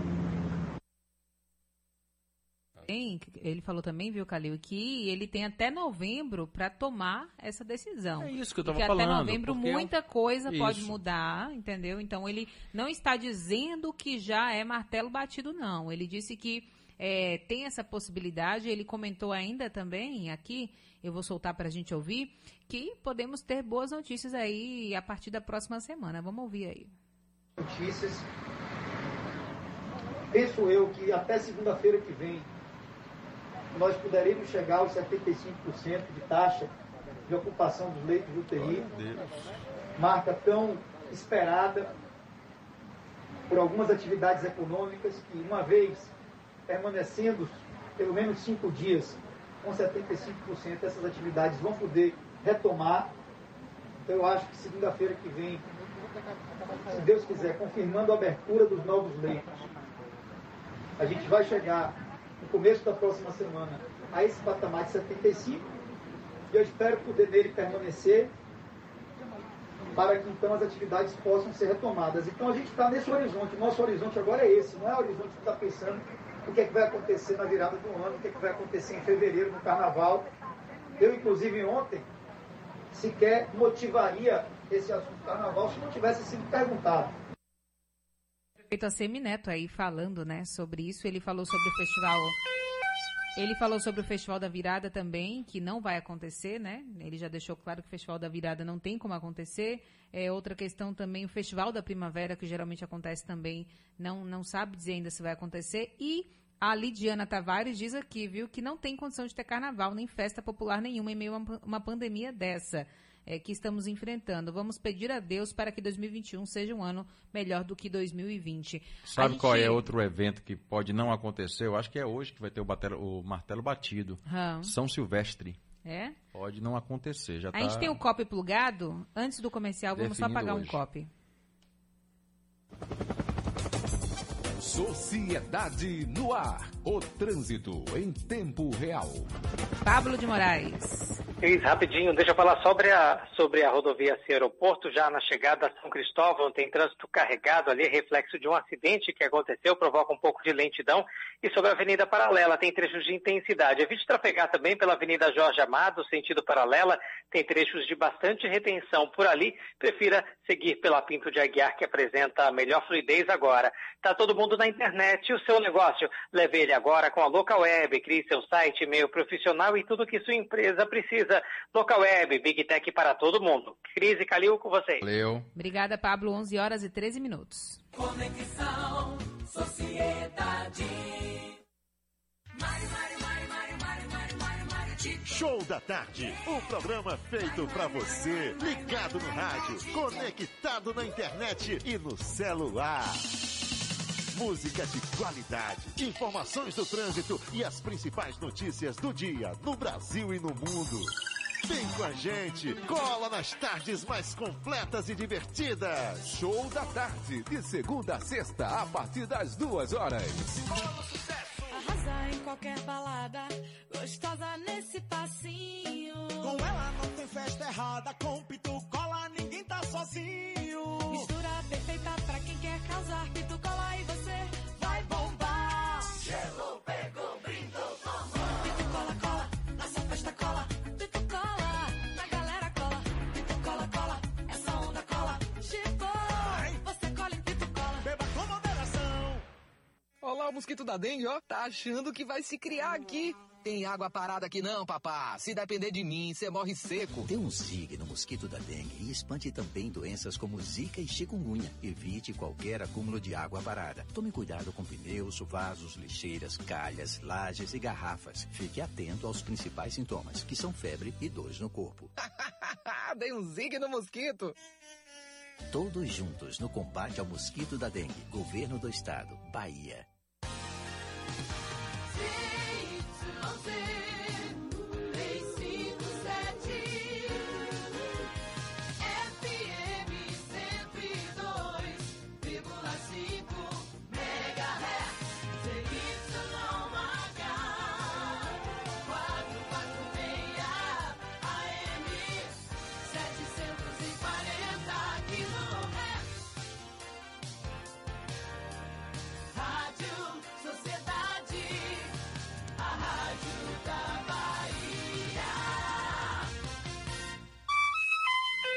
Agora 11 horas e 15 minutos em Salvador. Pois é, e tem mais ouvinte aqui mandando áudio falando sobre o carnaval. Vamos ouvir, Celson? Bom dia, Cris. Bom dia, Calil. Aqui é. Jorjão do Balhão, do Marechal Rondon. Eu acompanho o voto do relator, viu, amigos? Quem tá certo aí é o governador. Se não tiver vacina, zero de pitibiriba, nada de carnaval. Assim, não, há- ninguém aguenta isso não. Essa insistência de carnaval, todo mundo morrendo. Que é isso, rapaz? Pelo amor de Deus, pega a visão. Zero de pitipiriba. Viu aí? Essa é a opinião do ouvinte. Antigamente falava necas de pitibiriba, né? Aí, ó, o Ronei Luz diz aqui, viu, que a posição mais sensata é do governador, sem vacina não há carnaval. E ele diz, ele diz mais aqui, o país em luto, 70 mil mortos e o ACM Neto pensando em carnaval. Não haverá clima para carnaval em 2021. Ronei Luz falando isso aqui. Quem também deixa dar um bom dia pra gente é o El. Bom dia pra você, Wellington. Bom dia, sociedade. Cadê também aqui? Tinha mais gente dizendo: sempre participei do carnaval, porém, se eu fosse prefeito de Salvador, nas condições em que nos encontramos, mesmo com a vacina, jamais eu iria liberar o carnaval. Amo vocês, sucesso sempre. Quem manda isso aqui é o Bel de Cosme de Farias. Um beijo, Bel. E vamos agora então de giro. Giro Bahia. E quem chega é ele, Felipe Oliveira. Cris Calil, a taxa de ocupação dos leitos de UTI pode atingir a marca de 75% já na próxima semana. A informação foi dada pelo secretário de Saúde da Bahia, Fábio Vilas Boas. Fábio disse, abre aspas, com a abertura de quase 100 leitos que vamos abrir em quase todo o interior do estado, isso vai ajudar a diminuir o fluxo de pacientes na capital. Eu acredito que talvez na próxima semana nós já tenhamos atingido o patamar do platô de pelo menos 5 dias abaixo de 70%. Fecha aspas. Vale lembrar que a taxa de 75% de ocupação dos leitos é pré-requisito para o início do plano de flexi flexibilização das atividades comerciais no estado. Felipe Oliveira para a Rádio Sociedade da Bahia. Giro Bahia. Oferecimento: Governo do Estado. A Bahia contra o coronavírus. Pois é, e olha, o Itabajara manda aqui, viu? Sem carnaval, como fica a economia? Já é outra opinião diferente, né? Como é que fica a economia? Que economia? É, ele tá perguntando a economia. Sem carnaval, como fica a Porque a economia? economia ela já está destruída, né? Tá tenso, viu, Calil? A economia ela já está complicada. né? Aí eu pergunto, né? é, E com a economia, como é que fica a vida das pessoas? Estou perguntando. É. Né? Só uma Teve, teve um aqui que falou, cadê, ó? O... Eu tava lendo agora o comentário dele. Aqui, eu, o Luiz, acho que carnaval não deveria nem estar em cogitação. O importante é a vida e não a farra. É, mas o, o prefeito disse, disse o seguinte, que ele, hum, ele nem cogitaria falar sobre isso, mas ele foi né? perguntado e ele deu a opinião dele, né? Não foi ele que quis falar por mera espontânea vontade, não. Ele foi questionado pelo, pelo, pelo entrevistador e ele deu a resposta dele. Exatamente. Vamos com a Adriana Planzo, o Vamos lá. projeto? Vamos lá, Celson. De olho na sociedade. Prefeitura de Salvador e você contra o coronavírus. Bom dia, Cris, Bom Calil, dia. ouvintes do Conexão Sociedade. Já estão valendo nos bairros da Liberdade e Nordeste de Amaralina as medidas restritivas de combate à disseminação do novo coronavírus. Com validade inicial de sete dias, as ações são adotadas em locais que registram grande número de casos da Covid-19 e o afrouxamento nos índices de isolamento social. Morador do Nordeste, Antônio Jorge, ressalta a importância da ação, mas afirma que a fiscalização ainda não é suficiente. E é necessário, é. Porém, está faltando fiscalização. Por quê? Porque a prefeitura vem aqui o quê? Durante o dia. O povo se. Aqui mesmo está fechado, o comércio está fechado, mas depois que a prefeitura sai durante funciona normalmente. Faltou o quê? Se medidas é restritiva é benéfico, é para ajudar, porque o povo não está respeitando. Mas só que está faltando mais fiscalização, na minha opinião. Durante as ações, a gestão municipal oferta ainda teste rápido para a detecção da doença, entrega de cestas básicas, além de outras ações de combate à fiscalização. Adriana Planzo para a Rádio Sociedade da Bahia. 24 horas no ar. Aqui você fica sabendo de tudo. De olho na sociedade. Prefeitura de Salvador e você contra o coronavírus. Só um detalhe aqui, Calil, que algumas pessoas mandam áudios pra gente de 40 segundos, né? 50, um minuto. A gente só consegue parar pra ouvir áudios de até 30 segundos, porque o programa ele é dinâmico, então a gente não tem tempo pra parar pra ouvir todos os áudios. Então, você quer que eu garantir que o áudio vá pro ar? Mande um áudio menorzinho, com menos de 30 segundos, que aí a gente consegue colocar assim, como é o caso aqui da Jaci, que tá dando a opinião dela também em relação ao carnaval. Vamos ouvir. Bom dia, Calil. Bom dia, Cris. dia. Essas pessoas que estão querendo que tenha carnaval é porque ainda não teve um amigo, um parente, ninguém que conheça com Covid, né? Por isso que neguinho tá querendo carnaval. Pelo amor de Deus, né? Bom dia para todos. Obrigada aí pela sua opinião, viu? Pois é, Calil, vamos dar um giro? Vamos ali, né? Santo Antônio de Giro Jesus. Bahia. Exatamente. Por conta da pandemia, o município prorroga vencimento de PTU, TFF e outros prazos. Itajaí Júnior de Santo Antônio de Jesus. Bom dia. Giro não tá lá? Não? Então tá, daqui a pouquinho a gente vai com o giro, né? Giro CS, Giro Bahia CS, Itajaí. Daqui a pouquinho a gente procura ele. Vamos lá, Calil, então, dando andamento, vamos falar de solidariedade, né? Que é muito importante. É, solidariedade nunca foi tão necessária como nesses dias que a gente está vivendo de pandemia. E todo mundo pode fazer a diferença na vida de quem mais precisa. A campanha SOS Famílias do Sertão tem como meta resgatar a esperança e propiciar dignidade a muitas famílias da região de Irecê, aqui na Bahia. E você pode ajudar esse projeto Nova Canaã, viu, por dois caminhos. A doação em dinheiro, né, pelo site SOS Famílias do Sertão org e também fazendo a entrega de alimentos não perecíveis em uma das igrejas universal do Reino de Deus. Todo mundo pode ajudar e a gente sabe que nesse momento de pandemia toda ajuda é muito bem-vinda, porque mudar a vida de alguém é mudar a sua também, né, Calil? A gente bem sabe disso. O A quanto é solidariedade, importante. e eu, eu, eu ainda não tive o prazer de conhecer né, o, o, o projeto Canaã, Nova Canaã, mas é Aham. belíssimo. Né? É Eu conheço, viu, Calil, porque meu pai é de Irecê. Ele nasceu, na verdade, é, é de Uibaí, Bahia. Só que o Ibaí é um distrito, né, de Irecê. É uma cidade, na verdade, menor, que fica próxima a Irecê. Então, sempre que eu vou visitar meus avós, enfim, minhas tias, tios, eu passo pela Fazenda Nova Canaã e é, assim, um espetáculo. E quando você vai conhecer o projeto, é, a questão da educação mesmo, né, das, das crianças e adolescentes, tudo é muito lindo. Então, assim, se você tiver como ajudar, ajude, porque fazer a diferença é, é muito bom, né? É, e na verdade, assim, não é somente a criança, o aluno, o adolescente que está sendo apoiado, ajudado, não, é toda uma família.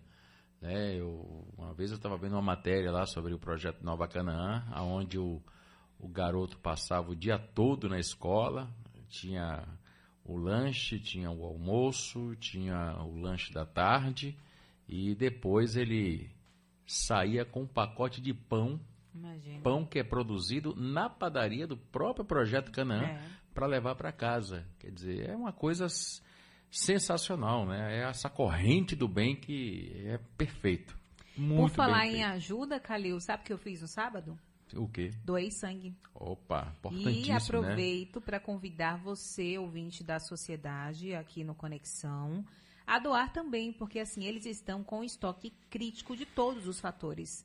De todos os tipos sanguíneos. Então, assim, quem puder ajudar também, vá. É, Que é pena que muito eu não posso rápido, mais doar. Calil. Que eu pena. sentei na cadeira, 15 minutinhos, É muito pronto, rápido. doei. Então, assim, não dói, não, não machuca você e você ainda sai de lá com o coração saúde. cheio de felicidade por saber que você sua pode saúde. salvar. É, sabendo que você pode salvar a vida de alguém. Então, vale a pena você ir doar sangue. Tem como fazer um agendamento pelo site. Você pode também chegar lá e aguardar numa fila. Eles estão organizando para que não haja aglomeração, mas o ideal é que você faça o agendamento. Daqui a pouquinho eu vou buscar aqui o telefone para o agendamento e daqui a pouquinho eu passo para vocês. Vamos agora com Itajaí? Girou, Bahia. Bahia. Bom dia.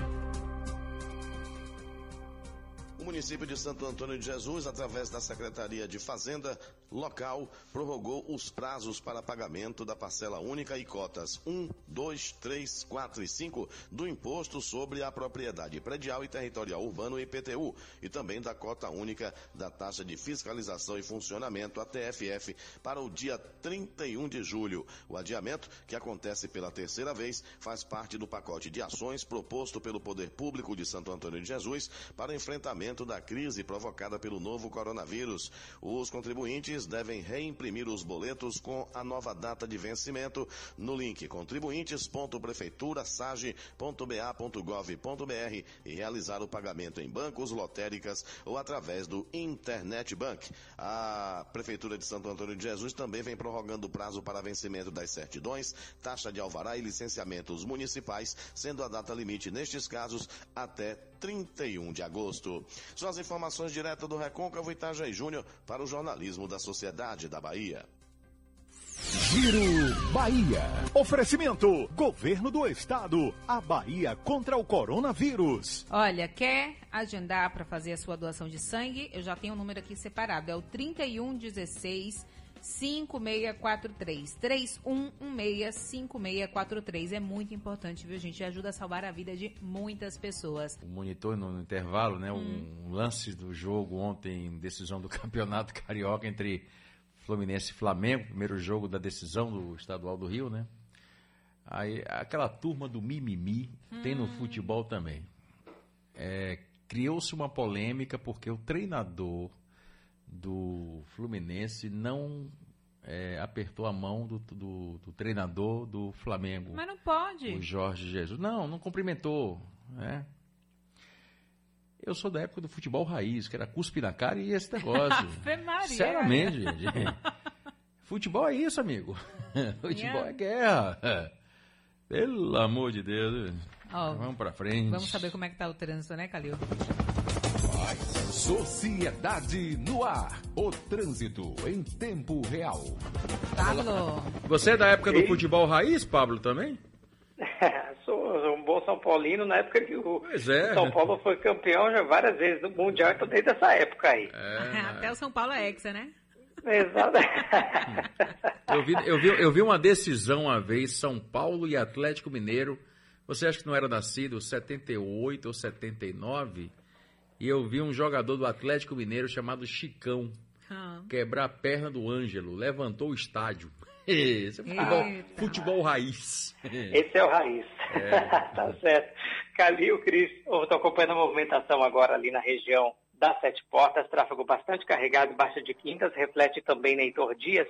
Então, você que está na rótula agora e precisa chegar no comércio, utilize a Avenida Bonocô para você não, pegar esse trecho aí de congestionamento, não. Aliás, a Bonocô é um bom caminho para você que quer chegar na área mais central da cidade. Lago da Calçada tem grande movimentação também, começa a influenciar na Avenida Jequitaia, mas não chega a provocar ainda congestionamento. Você que vai para o interior do estado pode seguir pela BR, só vai encontrar trechos de intensidade na passagem ali, na passagem Teixeira, a chegada a Simões Filho, ficou um pouco mais carregado, mas por enquanto nada muito preocupante não na rodovia federal. Dica do dia NexGuard. NexGuard é um jeito fácil de proteger o seu cachorro contra pulgas e carrapatos e é o mais gostoso. Vem no formato de um tablete mastigável com sabor de carne que os cães adoram. Calil Cris com vocês.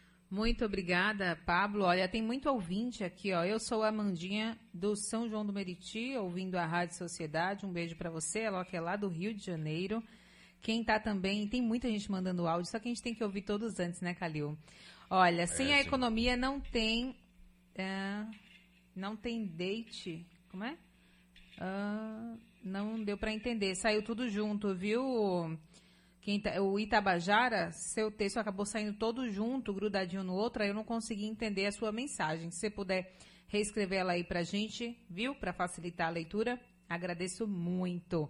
Quem tá também aqui, ó, quem fala é Antônio Carlos de São Cristóvão. Vocês aí, cadê?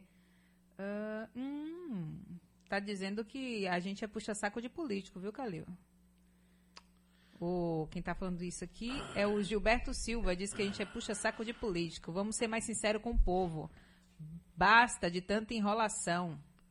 Tá E bom, é um direito seu você achar que.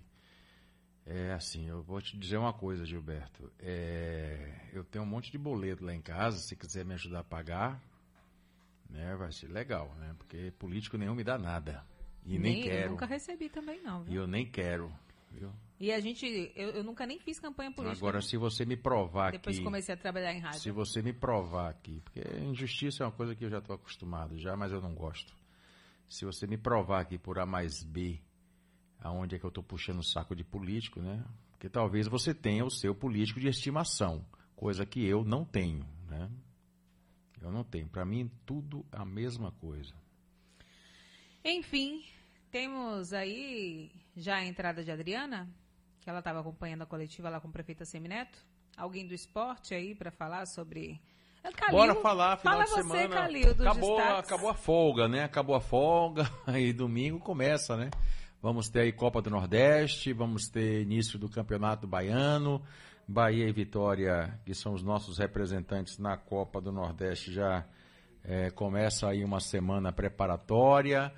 Eh, tem a situação aí do Jacobina, porque essa semana a gente vai ver como é que vai eh, se comportar, né? O que, que vai de fato acontecer, se vamos ter aí a judicialização, se vai suspender o Campeonato Baiano. Então, são, são expectativas né, que a gente está vendo aí com relação ao Campeonato Baiano. Né, e a preparação das nossas equipes, vem aí o Campeonato Brasileiro, já também já há uma definição com relação às datas desta competição. Daqui a pouco tudo você vai ficar sabendo aí bonitinho no Esporte Mais, com toda a equipe de esporte, com Pedro Santos né? Isso. o nosso Pedro Santos Sé, saber das novidades. O Campeonato Carioca, que ontem terminou a primeira partida da decisão com a vitória do Flamengo, 2 a 1 sobre o Fluminense. Tem teremos agora o, o jogo de volta e os campeonatos estaduais que aos poucos aí vão se, se, se arrumando. Já temos uma decisão também do governo do estado de não colocar o estádio da Fonte Nova para as competições para a Copa do Nordeste, para o Campeonato Baiano. Então, a gente aqui em Salvador ficaremos apenas com o estádio metropolitano de Pituaçu e o estádio Manuel Barradas, que é particular de propriedade do Esporte Clube Vitória. Vamos Tudo ter isso. o Joia da Princesa e também o estádio Arena Cajueiro, que é particular também de propriedade do Bahia de Feira. Tudo isso daqui a pouco no Esporte, Esporte Mais, Mais. com toda a equipe Calil. esportiva da sociedade. Antes da gente começar a próxima entrevista, tem um ouvinte aqui que ele disse que tem uma mãe de 90 anos que desde março ele está tentando vacinar e não está conseguindo. Eu estou perguntando aqui para ele por que, que ele não consegue né, vacinar a mãe dele. E eu quero uma resposta, porque a, a gente sabe não que... vacinar, qual é a vacina? É, Sarampo? também tem que ver. Que É, vacina? fala Que- pra gente qual Sarampo é a não é, né? vacina. Porque ela é mais de 80 anos. É, ela tem 90. Qual é a vacina? que possa H1N1? ser a da gripe, né? Contra Da a gripe, gripe. né? Se for essa, ela deveria já ter sido vacinada, inclusive porque ela estava no, no primeiro grupo, realmente, sim, lá no sim, início sim, da campanha. Então eu quero realmente entender o que é que está acontecendo para a gente procurar a Secretaria, Secretaria Municipal de Saúde para saber Saber qual que é o Léo Prado. caso. Agora, ela diz aí Ela é é acamada há 12 anos por AVC. Aí ele está dizendo aqui, ó, é que já foi nas unidades de Calafate, Liberdade, Fazenda Grande e to- todas. E na San Martin explicou a situação, né? O caso, coloquei o carro disponível e eles disseram que não podem se deslocar. Ah, é porque ela não tem como se deslocar até o local da vacina. Então ele queria ver se alguém poderia ir até a casa dele. Só que ele foi informado de que as pessoas não podem ir até a casa da senhora. Então, eu não sei como que funciona. É você que é, é, conhece Léo Pratos, tem o contato dele aí, pergunta como que é feito esse tipo de, de vacinação para uma pessoa que é acamada, que não pode se deslocar. Como que ela se protege, né? Ela não pode se deslocar, mas ela tem pessoas dentro da casa que podem levar o vírus da gripe para dentro da casa dela. E ela já é acamada, tem 90 anos, ela não pode ficar gripada, né? Mas vamos lá. Viva bem. Viva bem na sociedade. Pois é, e hoje o assunto é, sabe o que, Calil? O nosso pós-pandemia. A gente sabe que a alimentação não tá nada boa, né? Nesse meio, nesse momento que a gente tá vivendo de pandemia, muita gente tá comendo mal. Tá, deixou eu, por exemplo, tô comendo muito mal. Eu tenho, na verdade, eu tô até comecei já, Eu voltei. desregulei. Eu voltei a comer bem. Tentando. É. Tirando um pão todo recheado que eu fiz aí no fim de semana, eu tô me alimentando até direitinho. Também tirando o geladinho de chocolate que eu chupei também no fim de semana, tá tudo certo, viu, Calil? Por enquanto, né? A semana começou hoje, eu espero conseguir manter o meu foco aqui de não comer tanta besteira. Mas muita gente não tá conseguindo. E depois que essa pandemia passar, a gente vai ter gente, vai ter pessoas aí que estarão acima do peso, vai ter pessoas que estarão abaixo do peso, porque tem gente que come mal e emagrece, é impressionante, né? Mas para poder falar sobre esse assunto, a gente vai conversar com a nutricionista Tamara Ferreira. Bom dia, Tamara. Olá, bom dia, bom dia a todos que estão nos ouvindo, bom dia a todos vocês que estão no estúdio. Vamos falar de alimentação, né, nessa época de Covid, já queria até- pandemia. Eu já queria até me adiantar aqui a minha colega Cris, Tâmara, é, porque ontem eu estava vendo um assunto, estava discutindo isso com a minha esposa. Dois assuntos, aliás. Primeiro, com relação a- ao ovo cozido. né? Qual é a quantidade exata de ovo cozido que a pessoa deve comer? Né? Porque já aquele paradigma de que ovo faz mal, já eu acho que já há um consenso de que o ovo não faz mal. Né? Pelo menos eu, eu tenho percebido isso. Mas a, a questão é quantos as pessoas podem ingerir eh, durante o dia. E a outra pergunta seria sobre a questão do colágeno, a sua opinião sobre o colágeno. Bom dia. Olá, bom dia. Vamos lá. Com relação ao ovo cozido, isso vai depender do nível de atividade física que essa pessoa faça, né? Mas de uma forma geral, você pode consumir ovo cozido ou ovo pochê, né? Que é aquele frito no azeite de oliva, por exemplo, ou no óleo de coco, ou então na água. Você pode comer até duas unidades por dia. Eu estou dizendo isso de forma geral. Se você faz uma atividade física mais intensa, se você continuou fazendo atividade física durante a pandemia, eu digo se você continuou correndo, se você continuou fazendo atividade física de alto impacto, você pode consumir uma quantidade maior. Mas a gente precisa saber qual é o nível de atividade física que você faz, qual é o seu peso, para saber a quantidade de proteína que você pode consumir ao longo do dia. Mas, de uma forma geral, e principalmente para as pessoas que estão sedentárias ou fazendo atividade física, né, eu digo, digamos, numa frequência menor, né, nessa pandemia, uma quantidade de ovos, uma quantidade segura, são cerca de duas unidades por dia, ou de ovo cozido, ou frito na água, ou no azeite de oliva, ou em pequena quantidade de óleo de coco, por exemplo. Com relação ao colágeno, o colágeno, ele é um nutriente importante, né, que nós temos no nosso corpo, só que a gente vai perdendo isso, né, a partir de cerca dos 25 anos. Então, uh, as melhores formas de nós utilizarmos o colágeno pela suplementação, o interessante é o colágeno hidrolisado, né, os peptídeos de colágeno ou o colágeno verisol, que são as formas melhor, uh, digamos, disponíveis, né, que nosso organismo vai eh, ter uma melhor absorção, né, do colágeno, são nessas formas. Então, muitas pessoas compram colágeno, por exemplo, em caso de produtos naturais, colágeno a granel, só que aquele colágeno não é um colágeno hidrolisado. Então, na verdade, ele não vai ter uma, uma biodisponibilidade interessante para o nosso corpo absorver. Então, se você quiser comprar um colágeno, que é importante para cabelo, pele, unha, né? Principalmente colágeno tipo 1. Nós temos aí o colágeno tipo 2, que é muito utilizado para articulações.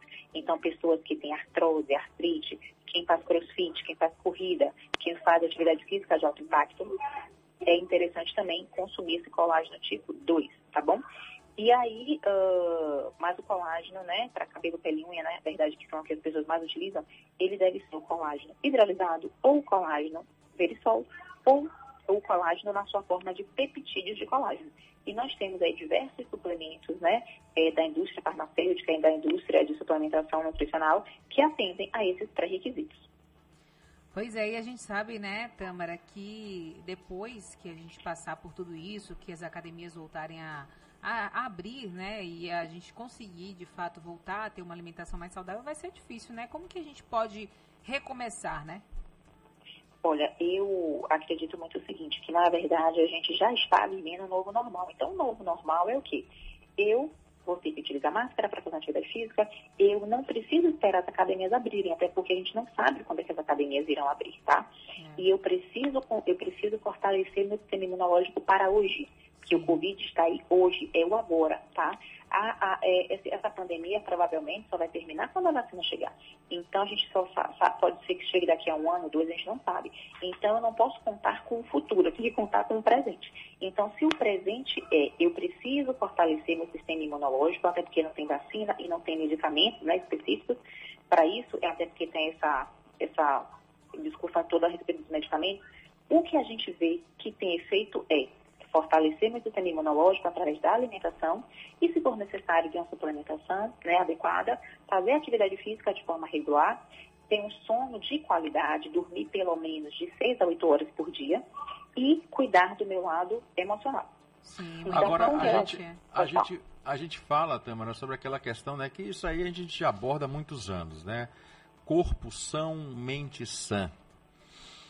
Ah, hoje o que a gente percebe é que há uma, uma situação contrária, né? A mente ela não está sã e o corpo acaba pagando por isso, né? Exatamente. Por quê? É, nós sabemos que o medo, a ansiedade, né? E receio todo com relação à pandemia, com relação ao nosso futuro, você vai estar empregado, você não vai estar, tudo isso reflete na nossa alimentação e também no nosso corpo. Por quê? Essas emoções, muitas vezes, elas fazem com que a gente aumente o cortisol, que é o hormônio do estresse, e com isso a gente vai ter uma redução do sistema imunológico, tá? A partir do momento que eu estou ansiosa, a partir do momento que eu estou estressada, eu vou, eu vou procurar fugas. Então, por exemplo, eu vou comer mais doces, eu vou comer mais chocolate, que não é aquele, você está precisando café, aquele chocolate de açúcar. Eu vou procurar consumir mais pão, eu vou procurar comer pizza, eu vou procurar comer né, mais alimentos que me tragam prazer. E, infelizmente, esses alimentos, eles vão contribuir para a piora do seu sistema imunológico. Então, você vai ter uma piora do seu sistema imunológico duas vezes, né? Uma porque você está ansiosa, estressada, você aumentou o cortisol e isso deprime seu sistema imunológico. E a segunda falha daí do sistema imunológico é porque você está consumindo muitos alimentos que estão contribuindo para piorar o sistema imunológico através da alimentação inadequada. Então, realmente, é por isso que a gente fala né, desses pilares, né? Que é a alimentação, a atividade física, né, a sanidade mental e também a questão da atividade física e do sono.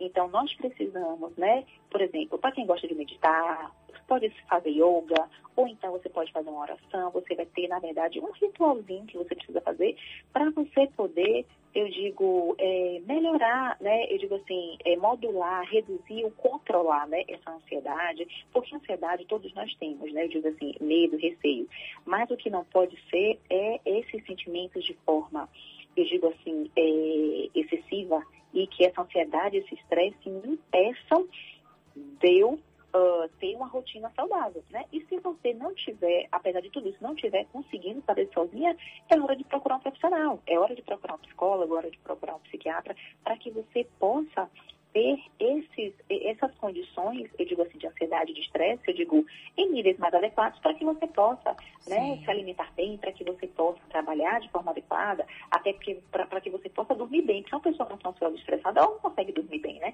E a falta de sono ou a privação de sono, ele também vai contribuir para você ter uma piora do seu sistema imunológico, né? Então, é o que você falou, que é de fundamental importância. é a gente controlar, né, ter uma sanidade, uma saúde mental, para que eu também possa ter uma, uma, uma, uma saúde do corpo.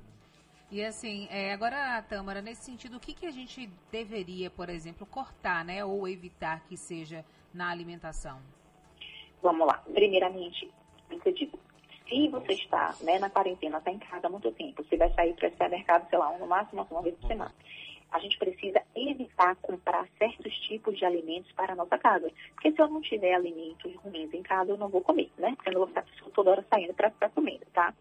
E também não vou ficar toda hora pedindo pelo iFood, porque é caro também, né? O que que acontece? Evitar comprar uh, alimentos muito ricos em açúcar. Então, por exemplo, evitar comprar chocolate cheio de açúcar. Você pode substituir por um chocolate no mínimo 50% a 70% cacau.